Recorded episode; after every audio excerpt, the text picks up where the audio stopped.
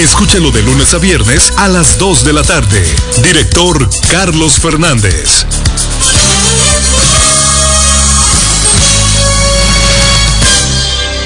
Un equipo adelante.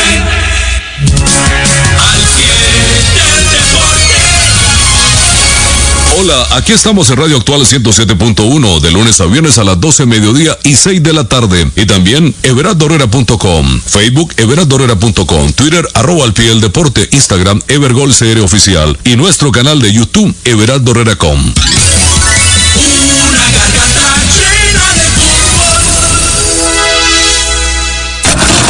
Saludos cordiales. Les habla Nelson Jiménez del programa Viene Raíces Radio. Les quiero invitar a que nos sintonicen los sábados de 10 a 11 de la mañana. Los esperamos este y todos los sábados de 10 a 11 de la mañana en Bienes Raíces Radio. Aquí en Radio Actual, la FM más grande de Costa Rica con su gran red de repetidoras en 107.1. Transmite para toda Costa Rica Radio Actual FM, la emisora que usted prefiere. Es hora de café y palabras, conociendo más de la política, la economía y la sociedad de Costa Rica y el mundo, con el politólogo Claudio Alpizar Otoya. Café y palabras en Radio Actual 107.1 FM, porque la política sí importa.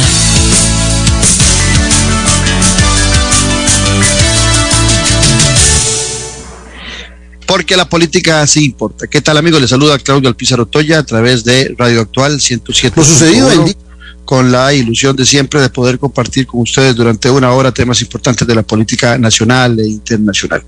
Hoy nos acompaña el reconocido analista político Ocean Castillo.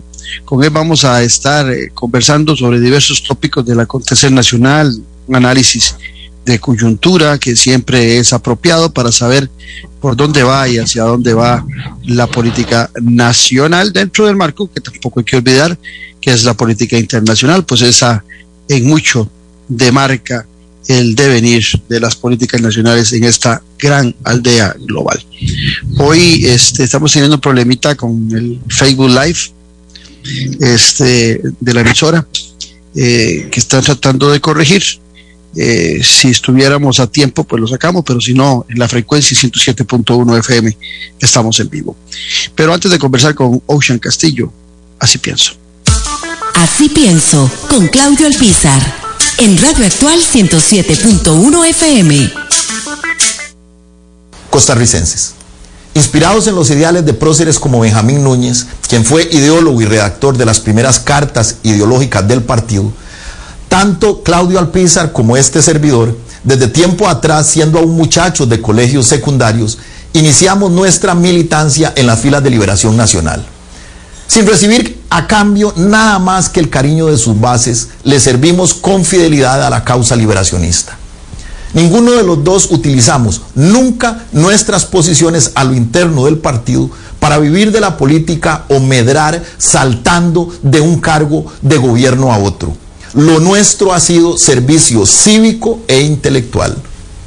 Como resultado de esa trayectoria de servicio, en mi caso, durante cuatro años dirigí el partido como su secretario general, ejerciendo mi gestión con firmeza de criterios, honradez y sin aceptar paga alguna. Por su parte, cuando Claudio fue precandidato presidencial de la agrupación, tuvo el honor de recibir la confianza de más de 27 mil votantes, consolidando su condición de importante líder liberacionista. Ustedes son testigos que hemos sido una voz crítica en el partido. En los últimos meses alzamos nuestra voz sobre la necesidad de nuevos liderazgos y sobre la necesidad de que quienes han ostentado un férreo control del partido en los últimos años hagan una verdadera rendición de cuentas. Ahora bien, nuevos liderazgos no es únicamente cambiar personas en los cargos, sino que esas personas lleguen con un criterio independiente, libre de padrinazgos que los aten a quienes desde tiempo atrás vienen controlando los hilos del poder. Ese clamor de apertura no fue solo nuestro, era una voz generalizada de muchos simpatizantes y militantes del partido. Por esa expectativa, las esperanzas estaban cifradas en las decisiones que se tomarían en la asamblea partidaria del pasado sábado 22 de octubre. Sin embargo, tal y como han divulgado los medios de prensa y lo han reconocido los propios actores, lo sucedido en dicha asamblea fue resultado de un pacto entre los expresidentes José María Figueres y Óscar Arias, lo que lamentablemente no representa ningún punto de inflexión a lo que ha venido sucediendo por años.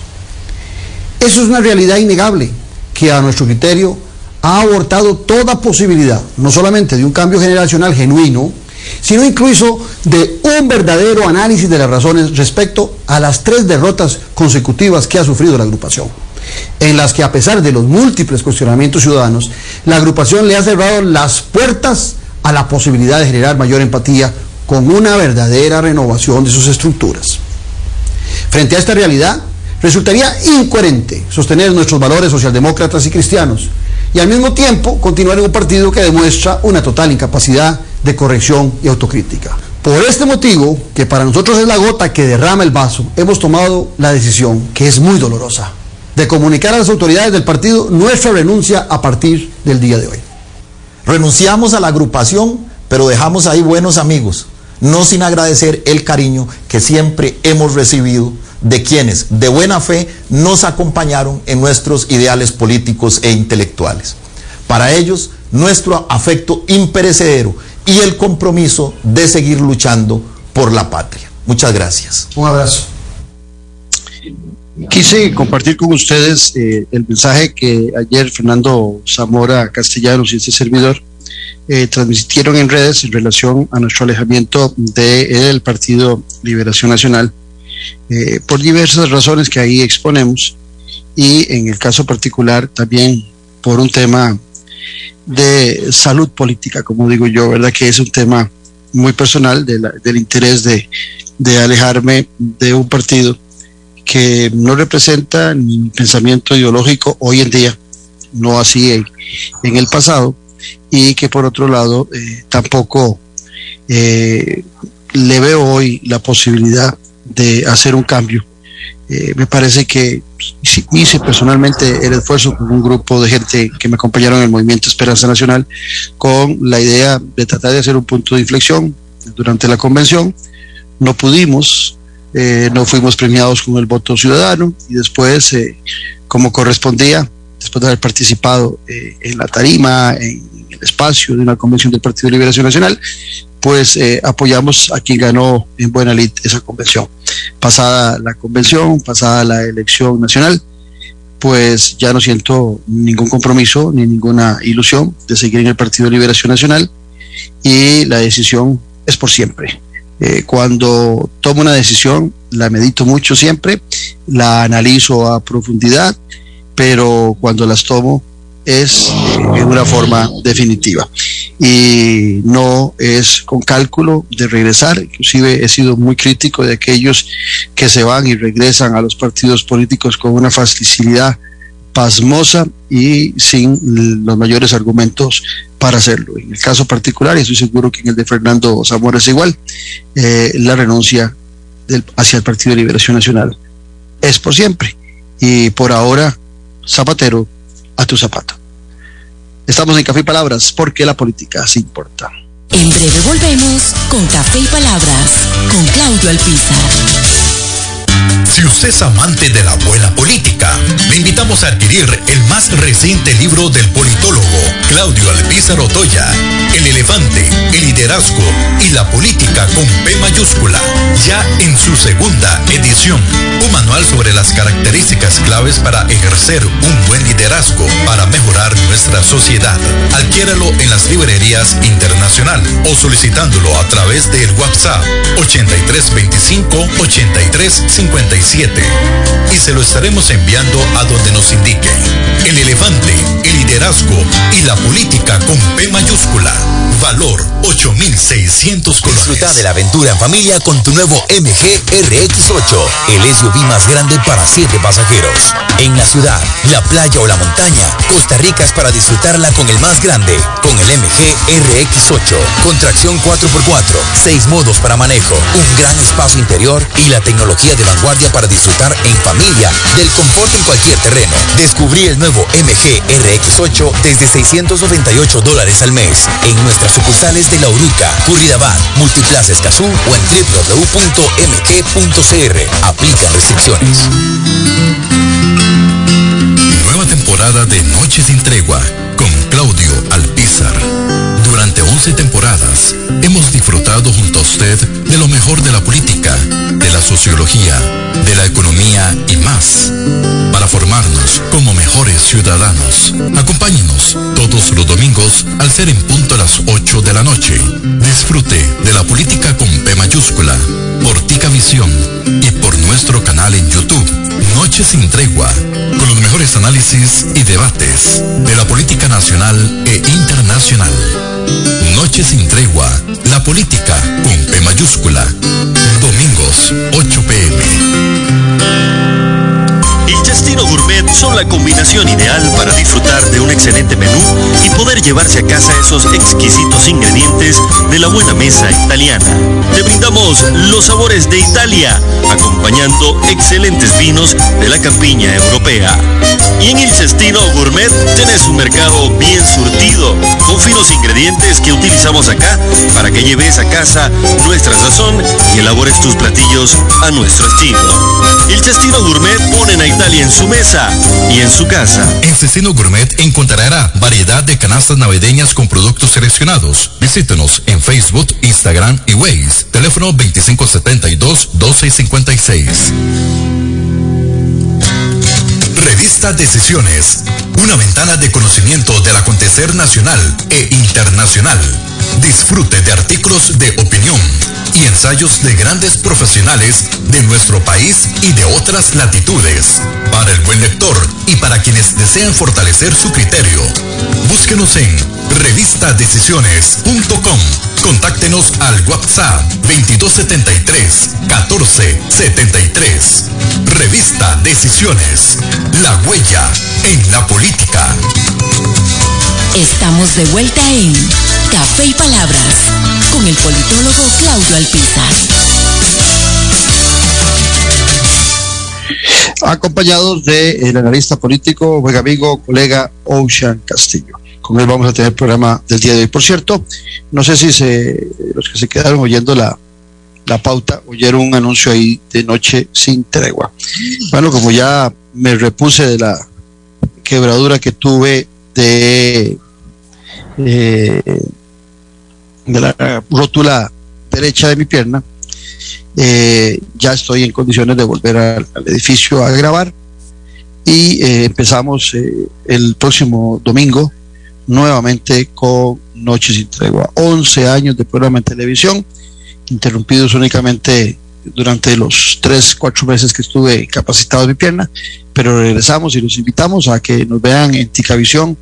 Pueden ver el canal a través de la señal abierta, lo pueden ver en Telecable, lo pueden ver en, en Liberty, Cabletica, eh, ahí está también el canal y disfrutar el programa. Y para los que no tienen esas cableras, pues eh, lo pueden hacer también a través del YouTube, donde se libera eh, exactamente a la hora en que empieza el programa.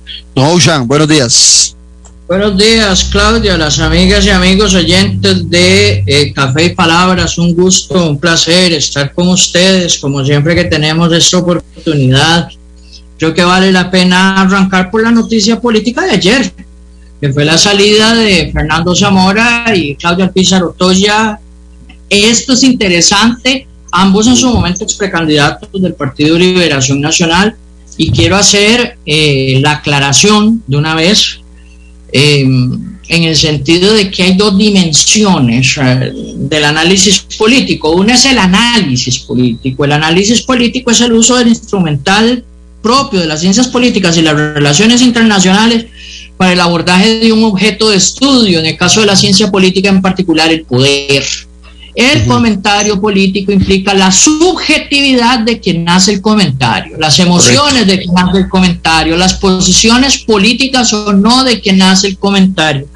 Aquí yo voy a hablar de ambas, porque en una parte de la aventura política de Claudio, este servidor tuvo parte en un momento de tránsito del movimiento Esperanza Nacional. De ahí que voy a hacer y voy a hacer también las distinciones del caso. Yo lo primero que quisiera decir es que, amigas y amigos, me tomó por sorpresa no el anuncio, digamos, eh, tanto Zamora Castellanos como Alpizar Otoya habían anunciado en sus redes sociales que iban a generar un pronunciamiento conjunto sobre lo que ellos denominaban el pacto Figueres Arias que se concretó en la última Asamblea Nacional del Partido Liberación Nacional. Lo que no sabíamos era el contenido de ese pronunciamiento. Y en ese sentido yo debo decir que en medio de los quehaceres laborales, sacando notas, por cierto, para el análisis de la segunda ronda de elecciones en Brasil, que eso era en lo que estábamos esa mañana de ayer, eh, una, una amiga común de Claudio y este servidor, y voy a decir el nombre, eh, Gretel Gutiérrez Chávez. Saludo para Gretel Sí, eh, Gretel fue la que me mandó el WhatsApp, un WhatsApp y me dijo, ¿qué está pasando? ¿Qué, qué es esto? Por favor, explícame. Vimos el video y tuvimos ya, digamos, el contenido del pronunciamiento. El paso que han tomado estos políticos, y vean que despersonalizo para el ejercicio del análisis, el paso que han tomado estos políticos lo hemos tomado otros antes. Unos antes, otros después este servidor en particular se distanció del Partido Liberación Nacional a raíz precisamente de algo que mencionaban en el Así Pienso, que fue el triunfo de la precandidatura de don José María Figueres Olsen en la convención del Partido Liberación Nacional. Y aquí hay que recordar o tener presente algo muy interesante, Claudio, y es que dicen que la política es como el amor y que las relaciones políticas, dependiendo de cómo se realizan y cómo se dinamizan, se parecen a relaciones muy sentimentales. La vinculación con planteamientos programáticos, ideológicos, históricos, tiene mucho de emocional, tiene mucho de ese contacto psicológico entre quienes hacemos esa adherencia y la estructura con la que adherimos. Las rupturas son igual de dolorosas. Es decir, hay gente que dice, no, uno se va y se cambia de partido político, se sale y, eso es como cambiarse de calzoncillo, de camiseta. Eso no es cierto para gente como Fernando Zamora, a quien conozco, como Claudio Alpizar, a quien conozco, como este servidor, quienes adherimos a la socialdemocracia que se suponía, y no digamos se suponía, defendió liberación nacional por años, que implicaba el fortalecimiento de la democracia social y la movilidad social de la clase media, al observar la involución, para muchos es evolución del partido hacia el economicismo, hacia el monetarismo, hacia el neoliberalismo, eso genera un inmenso dolor. Yo voy a dar parte aquí de mi testimonio personal y es parte del por qué en su momento eh, este servidor fue tan crítico del, del precandidato Figueres Olsen. En la campaña 1993-1994, este servidor hizo trabajo de base con el Partido Liberación Nacional. Nos entregamos a un trabajo, de base inmenso. ¿Y en qué terminó toda aquella ilusión? En el Pacto Figueres Calderón. Y lo que no viven esos políticos que hacen esos giros es lo que vivimos dirigentes de base en su momento.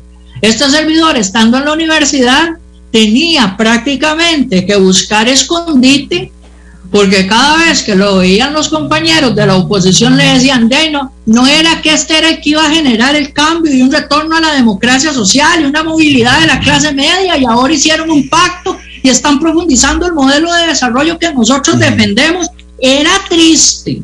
Eso era triste. Eso no lo viven los políticos en las cúpulas. Ellos pasan como más encubierto o por lo menos tienen una, un, resguardo emocional que los dirigentes de base no teníamos. Aquí recuerdo al precandidato Miguel Olsen cuando era en, su visita al mercado y que fue capaz de enfrentar una situación harto complicada.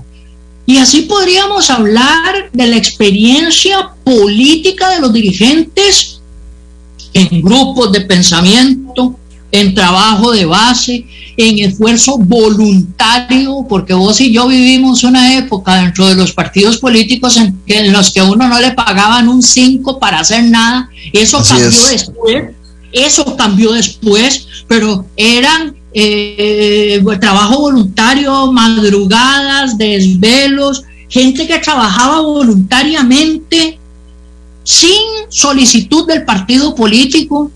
Yo conocí mujeres que hacían comidas para los miembros de mesa de los partidos políticos, sacando el dinero de su bolsillo para hacer esa colaboración a la democracia costarricense. Hoy es muy doloroso ver cómo mucha gente no tiene esa vivencia y eh, me parece que es un tema eh, que debemos reflexionar sobre todo porque Costa Rica ha tomado el camino de escoger, voy a decirlo hasta de manera inexacta, partidos políticos no permanentes para el, para el ejercicio del gobierno.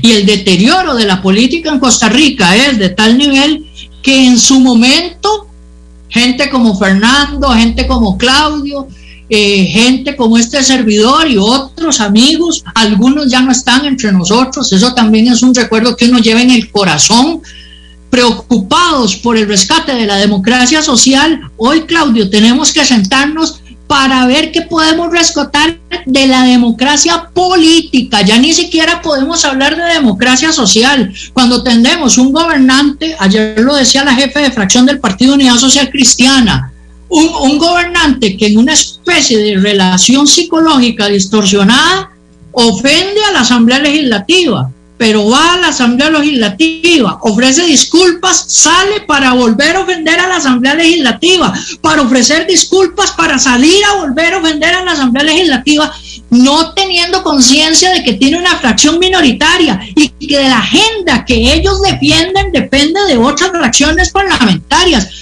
ve el deterioro de la política y la democracia costarricense. Por eso yo te decía en el último programa en el que estuvimos juntos que yo soy pesimista, yo soy pesimista y me he dedicado prácticamente a cultivar con más intensidad otros jardines que, los jardines del abordaje político frontal, ¿no?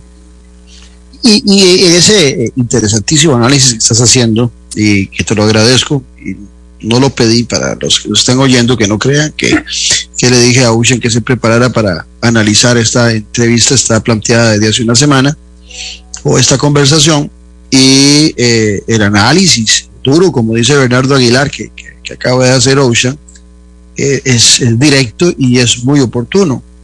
Ahora bien, Ocean, vos y yo lo hemos hablado en muchos programas. Eh, se espera que eh, el partido que es decano de la política, como en algún momento lo hizo, marque un derrotero para que los demás partidos tengan también forma de partidos políticos y no de, agrupaciones electoreras eh, que solamente se agrupan o tienen existencia eh, durante un proceso electoral y que la pudieran mantener eh, solamente durante cuatro años cuando al menos tienen un diputado, sino prácticamente aparecen del escenario político. Y el ejemplo, digamos, más rudo eh, puede ser el Partido Acción Ciudadana, pero igual podemos hablar de 19 partidos, 18 partidos, tampoco que no tuvieron representación en la elección pasada, que no los vemos a quienes intentaban eh, ser candidatos a la presidencia o llegar a la presidencia de la República o quienes intentaban eh, los primeros lugares de las papeletas para diputados, no los vemos hoy eh, en una acción política que denote ese interés permanente por lo que sucede en el país.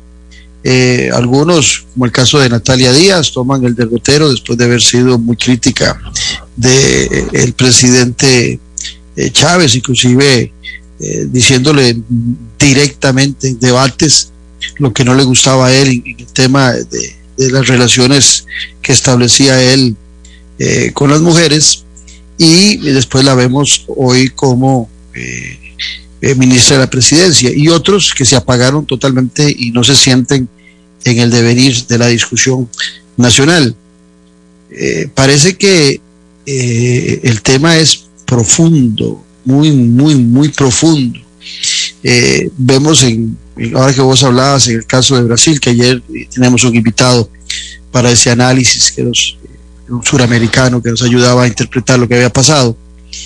vemos en Brasil igual, ¿verdad? Son, son coaliciones de partidos, son, son programas en un derrotero, o en el caso particular de, de Lula, de repente eh, su, su, agenda fuerte, que era la agenda, la agenda eh, de, de, Río, era la famosa agenda de Río, la deja de lado. Ya vemos a un candidato que por oportunismo eh, político habla contra el aborto cuando estuvo muy comprometido con esos movimientos, como es el caso de Lula. Pero igual lo vimos en los Estados Unidos con Donald Trump, donde también en algún momento, después de, de, de su vida personal, que no fue dechado de, de, virtudes morales, eh, también para la reelección en el Partido Republicano se vuelve conservador y contra aborto porque consideraba que eso era lo, útil. Bueno, en Costa Rica también pasa que los partidos políticos se desfiguran, o ayer que pasó Halloween, se transforman, usan disfraces electorales, eh, sencillamente porque la lectura que ellos tienen eh, les dice que deben complacer a un electorado que está esperando X o Y mensaje eh, y no la educación política que debería estarse generando desde los partidos. Te la dejo ahí. Sí, sí, eso, eso es cierto. Y, hay otro elemento más. Y ese elemento es eh, otro elemento eh, sustancial. Lo más lamentable, Claudio, en esta crisis de los partidos políticos, en esta crisis de la política, es que las bases que todavía se mantienen, que cada vez son menores, es decir, eh, lo que denominamos en ciencia política o en sociología el voto duro, digamos, es cada vez más pequeño, pero muchos de los votantes, sean de esa base dura o no, siguen creyendo que los partidos políticos defienden lo que defendían en el pasado Voy a tomar el caso de Brasil, digamos, en particular.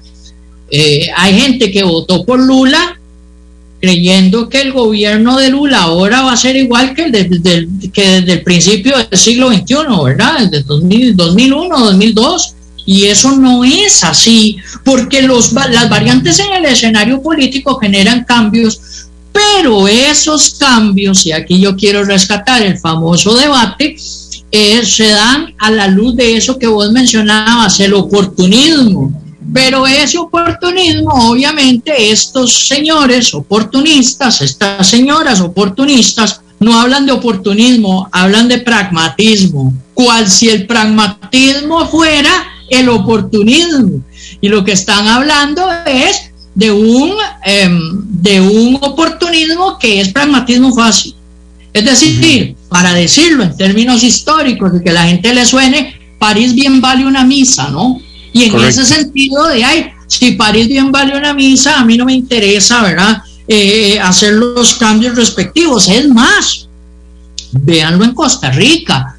Eh, es decir, cuando usted ve al presidente del Comité Ejecutivo del Partido de Liberación Nacional diciendo que, que defienden la 90 el Banco de Costa Rica es risible, ¿no? Es visible porque a la luz de la historia, a mediados de los 90, ese mismo partido político defendía la venta del Banco de Costa Rica. A la luz del pacto Figueres Calderón, de las recomendaciones de los expresidentes a mediados de los 90. Entonces uno dice, qué fácil esta gente se gira. Y aquí viene la crítica clásica la crítica que a usted y a mí nos genera un montón de comentarios negativos y burlescos en redes sociales. El problema no está ahí porque los políticos están en su negocio.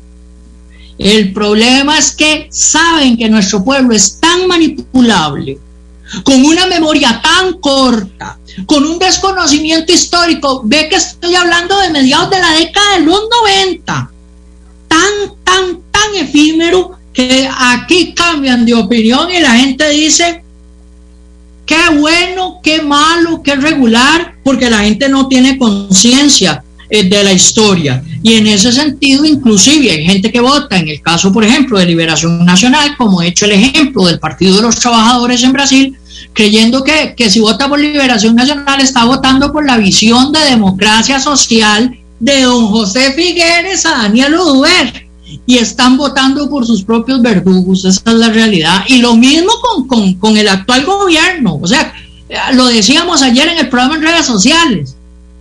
¿Cuál cambio? Claudio, ¿cuál cambio? El política económica, seguimos avanzando por la misma senda desde principios de la década de los 80. Pero, pero interesante, eh, el único cambio que se puede estar notando en la actual administración del presidente Rodrigo Chávez, que tiene mucha popularidad en muchos sectores, y lo he dicho, en sectores que están rabiosos con la clase política, es eso que vos planteabas como una torpeza del presidente de ofender a los diputados, irles a pedir perdón, sale de la asamblea, los vuelve a ofender, vuelve a pedirles perdón y se van y, no ha cerrado la puerta y otra vez los vuelve a atacar. Bueno, yo creo que al final de cuentas, eh, eso sí, desde el punto de vista de la gestión política, y nada le va a ayudar a él. Pero cuando el presidente hace eso con los actores políticos, la gente lo aplaude. O sea, está en la rabia que tiene la gente con la clase política tradicional que, ante un presidente que no está cambiando ni mejorando en absoluto la vida de los ciudadanos, qué sé yo, que les dice que el arroz va a bajar y todo lo contrario ha sucedido, ha subido de precio, que les dice este, que se va a instalar un puente en una semana y todavía no se ha instalado ese puente, y, a la gente le quedó en la memoria que bajó el arroz y que el puente se iba a instalar una semana, pero ninguna de las dos cosas sucedieron, o les dice que van a pagar menos por RITEVE por el cambio que se hace de empresa que hace la revisión técnica y esta semana la gente se lleva la sorpresa de que eso no es cierto, que más bien sí, hay una jugadilla que muestra se va a cobrar menos en la primera cita, pero la segunda se cobra igual. Entonces al final de cuentas estás pagando lo mismo, se pagaba 16, ahora pagas 8 y resto, y la segunda vas a pagar 8 y resto, quedó en 16. ¿verdad? Y puede haber hasta una tercera. Entonces, eh, es aquí donde, eh, viene la gran preocupación. Yo estoy de acuerdo con vos, no hay ningún cambio sustancial, el, costo de la vida sigue galopante, sigue para arriba, eh, la, interrelación de los diferentes actores del gabinete con los diferentes sectores no es la mejor, no vemos mejoras en satisfacción en, en, la agricultura, no vemos satisfacción en los grupos de interés, pero la popularidad del presidente sigue. Entonces, esto lo que viene a acentuar mi amigo Ocean es que eh, la política se aleja totalmente de los partidos políticos porque la gente ve a los partidos viciados, los ve corruptos, pero también tiene un autoengaño de pensar que algunos no lo son. Eh, lo que vimos ayer, por ejemplo, en la Asamblea Legislativa con la presencia del vicepresidente. atención, yo creo que ni el señor Brunner tiene la, la noción de lo delicado que es el tema y que él está involucrado como tesorero del partido de Progreso Social Democrático. Eh, no sé si los, sus abogados le han dicho que quienes terminaron en la cárcel por jugar con eh, para disimular eh, el uso de recursos indebidos en los partidos políticos, en el Partido de Acción Ciudadana fue su tesorero y que en el caso del movimiento libertario fue su tesorero. Y ayer cuando leía por ahí que él decía que uno no se podía, cuando se está en campaña electoral, uno no se puede poner muy muy gourmet fue que dijo, muy selecto, no, no recuerdo cuál fue la, la, palabra que usó, pero muy exquisito, muy exquisito. Es, es, muy delicado, yo creo que un tesorero tiene que ponerse muy exquisito en el manejo de los recursos, a sabiendas de que le puede pasar eh, a cualquier tesorero lo que le pasó a dos tesoreros que estuvieron condenados eh, eh, por años, creo que uno de ellos, el del movimiento libertario, ya falleció, y el del el PAC pues eh, anda ahora en libertad condicional pero con la con aquello que les ponen en el brazalete, que les ponen en, la pierna. Entonces es un tema muy delicado pero entonces estás viendo también que los partidos nuevos son eh, marcas que salen. Porque aquí vamos a ver eh, Ocean y permitime vos sos testigo de esto que vamos a decir Cuando nosotros arrancamos como el Movimiento Esperanza Nacional, nuestra gran preocupación primero fue que vos tuviste mucho que ver en eso, definir una línea ideológica del movimiento. Y definida la línea ideológica, ¿te acordás que hicimos 25, 27 comisiones diferentes para analizar todos los problemas del país? Seguro, muy pollillos nosotros pensando que, que, que, que, por la formación de politólogos, así es como debe formarse un partido político. Y otros lo que hacen eh, cuando ingresan a un partido político es buscar los empresarios que van a financiar en la campaña no, y que sean los empresarios quienes le definan la ruta ideológica y el proyecto político, porque quienes están eh, en la campaña lo que les interesa es ganar por ganar el poder y eh, el tema de dónde vienen los recursos tampoco se lo cuestionan, por un lado, y son los recursos lo importante para hacer campaña, para darle a los a los que están en la estructura, para que se movilicen, para pagar salarios, porque como bien lo decías vos, el voluntariado que, que, que se acostumbró en el pasado ya no existe, quien ayuda a un partido político quiere un salario, aunque sea por tres, por seis meses, lo que dure la campaña electoral, y entonces el que está de candidato a la presidencia de la República, y aquí no se salva absolutamente ningún partido. El que no lo hace es normalmente porque no tiene recursos, pero lo primero que hace es buscar esos empresarios. Eh, veamos, este, no miento yo cuando digo que Rodrigo Chávez lo primero que tuvo alrededor suyo fueron cinco empresarios poderosos que le aseguraban un financiamiento para su campaña. Después de que tuvo el recurso, empezó a buscar partidos políticos Exacto. Eh, nosotros la, hicimos al revés. Nos quedamos en el Partido de Liberación Nacional porque nos definíamos como socialdemócratas y también inocentemente pensábamos salvar ese barco. ¿verdad? Tal vez muy inocentes, tal vez eh, eh, o, muy aspiracionales. pero ahí, ni modo, este, lo hicimos y, a lo hecho a pechugar y apreciar lo, bueno que salió de, esa justa y, y las responsabilidades que se tienen, los errores cometidos. Pero los partidos políticos son, son eso. hoy por hoy, este, inclusive para plantearse un partido político que piensa, es tan difícil. Yo digo que los partidos políticos hoy, ¿te acuerdas de aquella frase de Descartes? Pienso, luego existo. Los partidos políticos hoy primero existen y si llegan al poder empiezan a pensar, pero primero. Si quieren pensar, si no, no. Y nosotros vivimos, digo, como, como país, esa experiencia. Esa experiencia no es nueva, Claudio. Por eso es tan doloroso. Yo vuelco el rótulo a nuestro pueblo como colectividad no pensante, acrítica, manipulable. Nosotros vivimos esa experiencia. ¿Qué fue el gobierno de don Abel Pacheco? ¿Qué fue? No fue eso sin ningún planteamiento claro, sin ninguna visión clara, era la hora del abrazo, era el bonachón de don Abel, llegan al poder y hay que comenzar a ver qué se hace. Es más, se criticaba al entonces presidente de la República porque llegaba a las 8 de la mañana a casa presidencial y se iba a las 4 de la tarde. Y cuando le consultaron, cuando le consultaron lo que él decía es yo hago la jornada laboral de cualquier de cualquier trabajador Punto aparte, eso sí hay que reconocerlo, don Abel tenía una salud muy deteriorada e inclusive en el ejercicio de ese gobierno nosotros fuimos testigos por lo menos de uno de los quebrantos de salud de don Abel estando presentes en una actividad en el hospital de niños. Pero lo que quiero decir no es sobre la salud de don Abel, sino que qué ideas tenían. Es decir, la gran pregunta desde la perspectiva inclusive académica de análisis es ¿y para qué se quiere el poder? Y si usted no tiene programas, ideas o planteamientos, ¿para qué quiere el poder? En el caso del Movimiento Esperanza Nacional, de nosotros partíamos de la idea de estar en un partido permanente.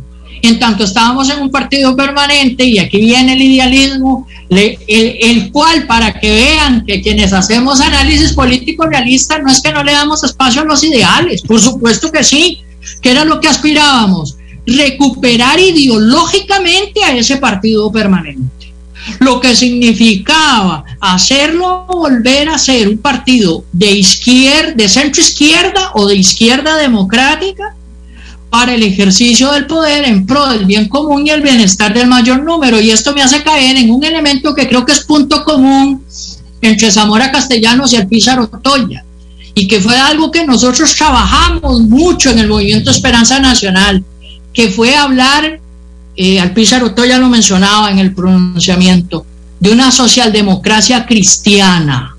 Eso me llamó mucho la atención, porque la idea, y aquí voy a volcar la tortilla, Claudio fue testigo de eso porque el que trabajó el planteamiento ideológico fui yo.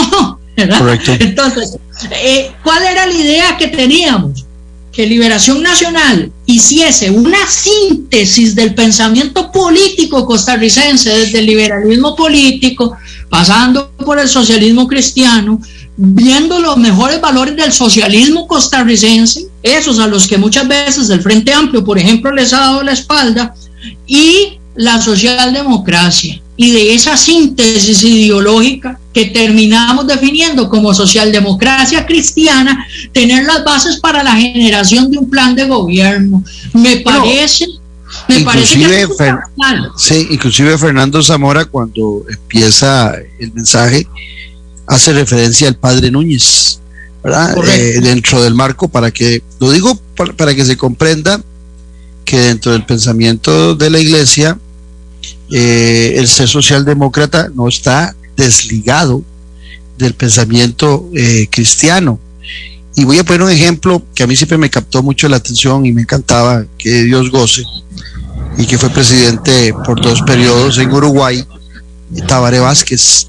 Tabaré Vázquez era un socialdemócrata convencido que inclusive eh, con todas sus posiciones socialdemócratas y con mucho de progresista, se oponía a temas como el aborto, como la eutanasia, inclusive tenía una posición diferente a la mayoría de sus partidarios en relación a lo que era el matrimonio entre las personas del mismo sexo.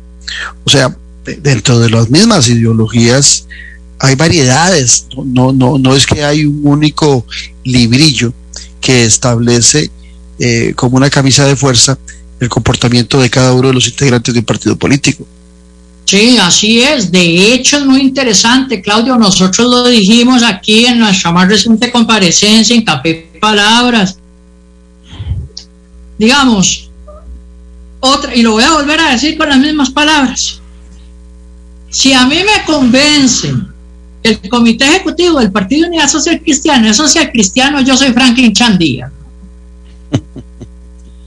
Les di el consejo gratuito y lo vuelvo a repetir partidos como la unidad deberían estudiar la doctrina social de Papa Francisco y a partir de ahí establecer una plataforma programática y política. Otra vez, lo que vos decís, el idealismo, la cajita blanca, las aspiraciones. Pero bueno, ¿qué quieren? Nadie es perfecto, ¿verdad? Eh, quienes hacemos esto también tenemos esos ideales. Cuando uno lee la doctrina social de la iglesia, y se supone que la unidad social cristiana es eso, social cristiana, y que en principio su base programático ideológica es la doctrina social de la iglesia, y uno aspiraría a cosas de ese tipo.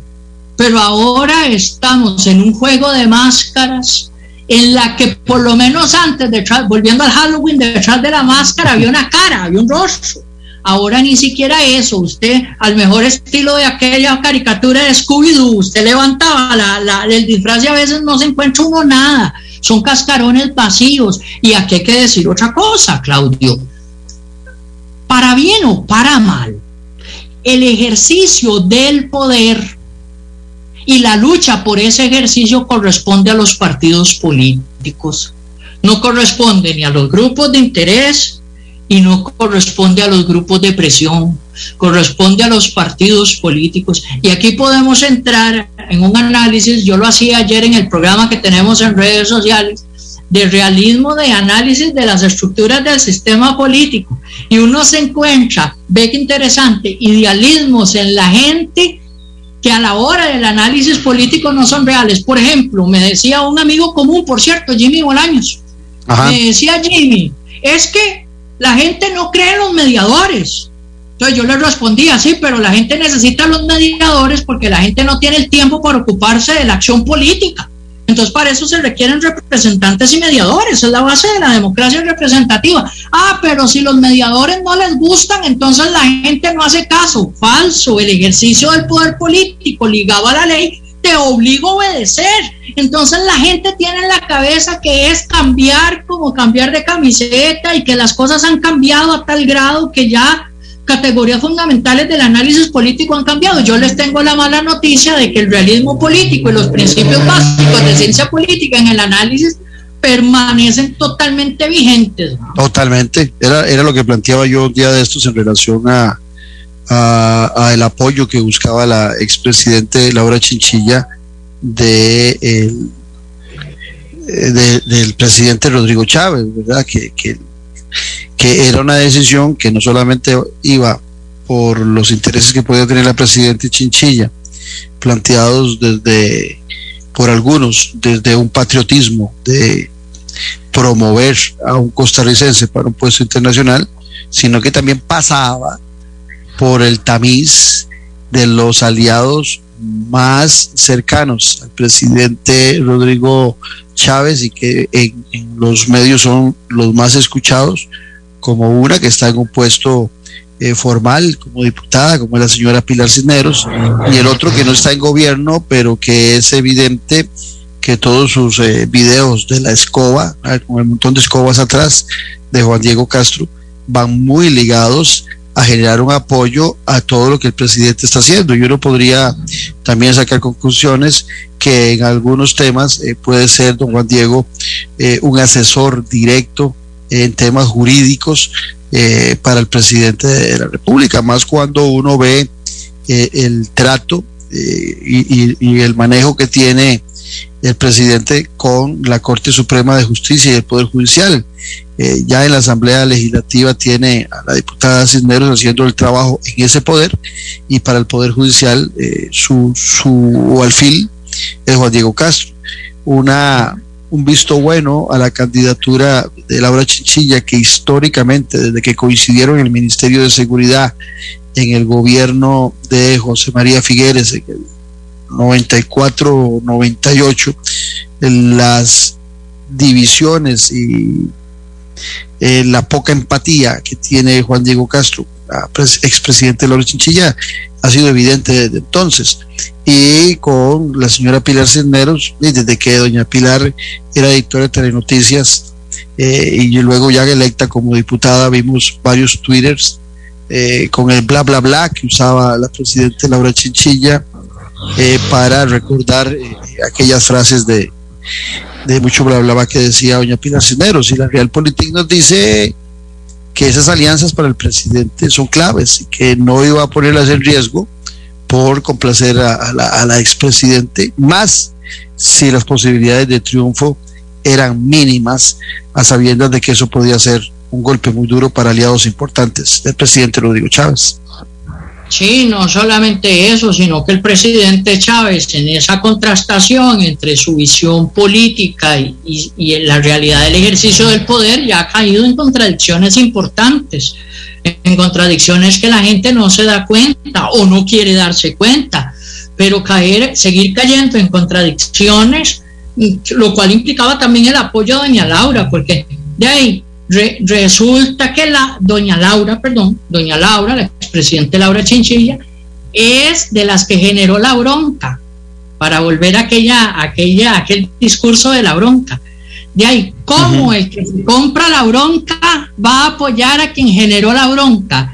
De no, la gente comenzó, sobre todo en redes sociales, comenzó a decir, no, no, ¿cómo la va a apoyar si esta señora esto, aquello, lo demás allá? Entendiendo es de, un partido político tradicional que es lo que este gobierno está combatiendo, está limpiando, volviendo a la narrativa de la escoba, de don Juan Diego, ¿cómo es posible? Y ya había caído en contradicciones anteriormente, incluido el tema de la vacunación.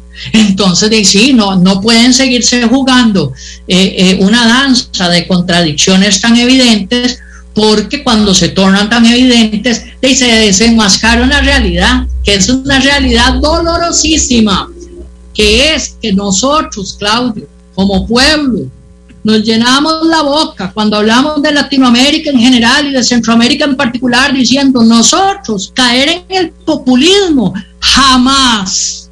Nosotros somos un pueblo particular, educado, permítaseme la ironía religiosa, cubierto por el manto de la Virgen de los Ángeles, que nunca va a caer en el populismo. De, vea dónde estamos, vea cómo estamos y vea cuál es la situación actual del país. Y cuando veamos eso, dejemos de estar en la majadería diciendo, eso es de los nicas, eso es de los salvadoreños, eso es de los venezolanos, eso es de los guatemaltecos. Nosotros también nos tragamos, me digo, digo, como colectividad, completito casi el anzuelo del populismo.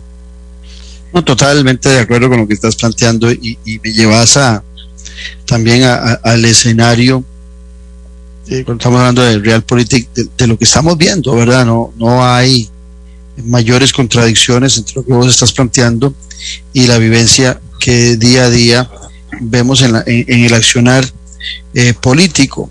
Aquí lo que surge eh, es, es una pregunta que te la planteo para, para oír tu posición, donde el pragmatismo ha sido planteado como eh, un desligue total de los pensamientos ideológicos. O sea, hoy, hoy yo, a mí me hace mucha gracia porque los partidos políticos o sus dirigentes cuando les preguntan de qué ideología son, algunos dicen que son pragmáticos o sí que son humanistas. Yo no conozco ningún partido político que sea deshumanista, o sea, que deshumanice, al, no, no, sé qué quieren decir, pero, pero son como tangentes que toman para no tomar una posición ideológica y también está el problema de que quien está, eh, el votante, eh, por desconocimiento, por falta de profundidad, también piensa únicamente eh, en dos vertientes muy radicales, que existe derecha y existe izquierda, ¿verdad? que de un lado están los, los neoliberales como lo más radical y del otro lado los comunistas como lo más radical y que en el medio no existe absolutamente nada. Entonces tengo que escoger entre, entre Dios y el diablo. Y de repente... Entre Bolsonaro y Lula. Eso iba. Bueno, ve qué interesante lo que estás planteando, Bolsonaro y Lula. Bolsonaro y Lula era votar por un radical conservador que quiere hacer a Jesucristo eh, un seguidor de Bolsonaro, no al revés. No, Jesucristo, a, Jesucristo es un afiliado a Bolsonaro. Eh, y por otro lado, alguien como Lula, que ahora es presidente nuevamente, que tiene su hoja de vida totalmente llena de temas de corrupción durante su gestión, que sobrevive por su gestión y la rapidez con que la gente analiza, olvida que durante 12 años, 4 años como ministro de Hacienda y 8 años como presidente de Brasil, la transformación económica, las bases económicas, la generó un socialdemócrata como Enrique Cardoso, que, que en dos ocasiones derrota a Lula y que después Lula, inteligentemente, ¿sí? Y con, también con la suerte, llega a gobernar con las bases establecidas en, esa, en ese orden económico que puso su antecesor. Y, y, los resultados de la disminución de la pobreza en muchos se dan por eso. Pero si vamos también a Colombia, en Colombia también se enfrentaba eh, eh, la corrupción, ¿verdad? Que era, fue la bandera del actual presidente, eh, su lucha contra la corrupción, y un candidato que también se abrigaba al, estilo Bolsonaro, tal vez un poquito menos marcado, pero muy marcado en que no es político, en que es más cercano a Dios, y, ese tipo de cosas. Y cuando venimos también al caso de Costa Rica, encontramos algo parecido, ¿verdad? Un candidato que su mayor hándicap, que lo persigue, él mismo lo dijo en un día de estos en, la Asamblea del Partido de Liberación Nacional, que lo, que pasa es que yo creo que lo disminuyó un poquito, dice que lo persigue la sombra de Alcatel, lo que lo persigue a José María Figueres es la sombra de la corrupción. Yo no estoy diciendo si es culpable o no, pero la sombra de la corrupción. Y por otro lado teníamos un candidato que era un outsider, igual que eh, eh, Hernández en, Colombia, que era un outsider y que también eh, en algún momento se abrigó mucho en las creencias cristianas, en el caso de Rodrigo Chávez, al punto de que hoy tiene dificultades para separarse un tanto de sus grupos evangélicos que lo apoyaron en la segunda ronda electoral. Entonces, ve que el panorama, dependiendo de, cada nación, puede variar un poquito, pero eso es lo que hoy tenemos. Hoy no tenemos una lucha eh, de planteamientos, de cambio de programa de, desarrollo, de plan de gobierno, no. Son temas muy específicos y sobre todo posiciones muy específicas para diferenciarse un candidato a otro. Sí, el caso italiano que nosotros citamos aquí en el último programa, ¿verdad? El, el, el, jefe de fracción de Nueva República diciendo que a la señora le decían fascista porque es prohibida, ¿no? La señora no es fascista porque es prohibida. La señora es fascista porque dijo que Mussolini era la tercera y cuarta chupada del mango. Esa es la realidad. O ver las coincidencias entre la fracción oficialista en Costa Rica y el Partido Nueva República en lo que se llama, por lo menos para mí, horror de horrores, terapias de conversión para los homoafectivos homosexuales. Eh, la psicología postmoderna es, es, pavoroso, ¿verdad? Entonces, pero esa es la realidad que, que estamos viviendo. Solo, les faltó pedir electrochoc. Ah, sí, sí, sí, sí, solo eso les faltó pedir. Es una barbaridad. Y aquí sí, y volvemos a cerrar como casi como cerramos el programa anterior, eh, para los creyentes, como usted y como yo, señora El Pizarro Toya, este tipo de situaciones deteriora mucho el verdadero cristianismo que es un cristianismo de avanzada y no, un, cristianismo conservador y no un cristianismo que hace a Jesucristo servidor de los políticos de turno, sino viceversa, con todo un planteamiento que como quedamos la vez pasada, creo que vamos a ahí sí a generar un programa verdaderamente de las vinculaciones del cristianismo, los cristianismos y la dimensión política, que en lo que hay ignorancia, Claudio, y con esto termino, desde las izquierdas, y la, en la derecha mucho más. Interesante, eh, voy a, ligar dos cosas. Vos hablabas hace un ratito de la señora Meloni en Italia, que era fascista no por ser eh, antiaborto ni, por ser creyente, era fascista porque creía en, en Mussolini y tuvo que renegar de Mussolini eh, el día que, que, la, le dieron ya la banda como primer ministra. Pero resulta que aquí me está mandando, dice otro programa, podemos hablarlo. Eh, me está mandando un oyente, eh, Iván, José Iván Salas, que hay polémica en Italia por el nombramiento de un ministro nazi.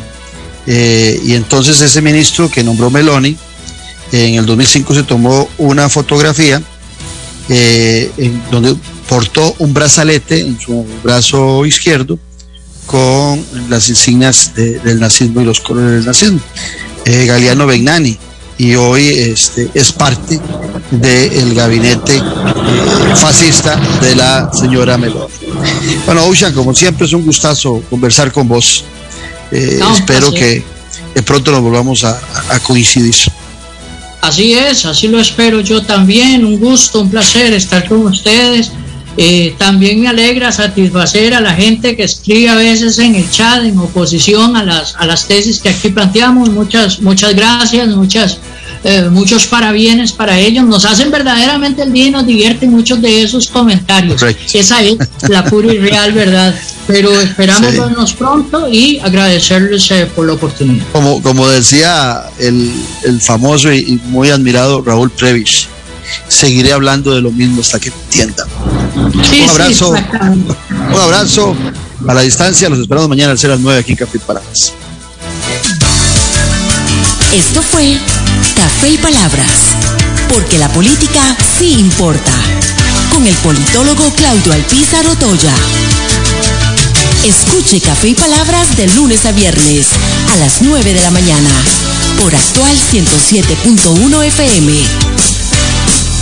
Café y Palabras.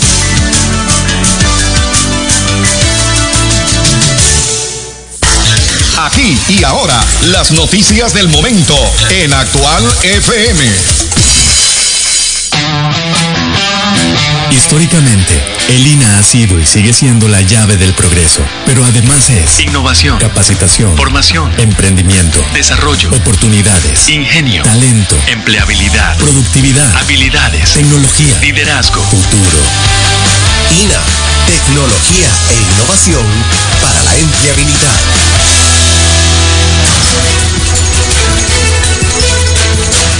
Gracias. En cuestión de minutos, el Ministerio de Hacienda, en conjunto con el Instituto Nacional de Seguros, estará brindando detalles mediante una rueda de prensa respecto del cobro del marchamo 2023. A partir de hoy al mediodía se inicia el cobro, no obstante que desde pasada la medianoche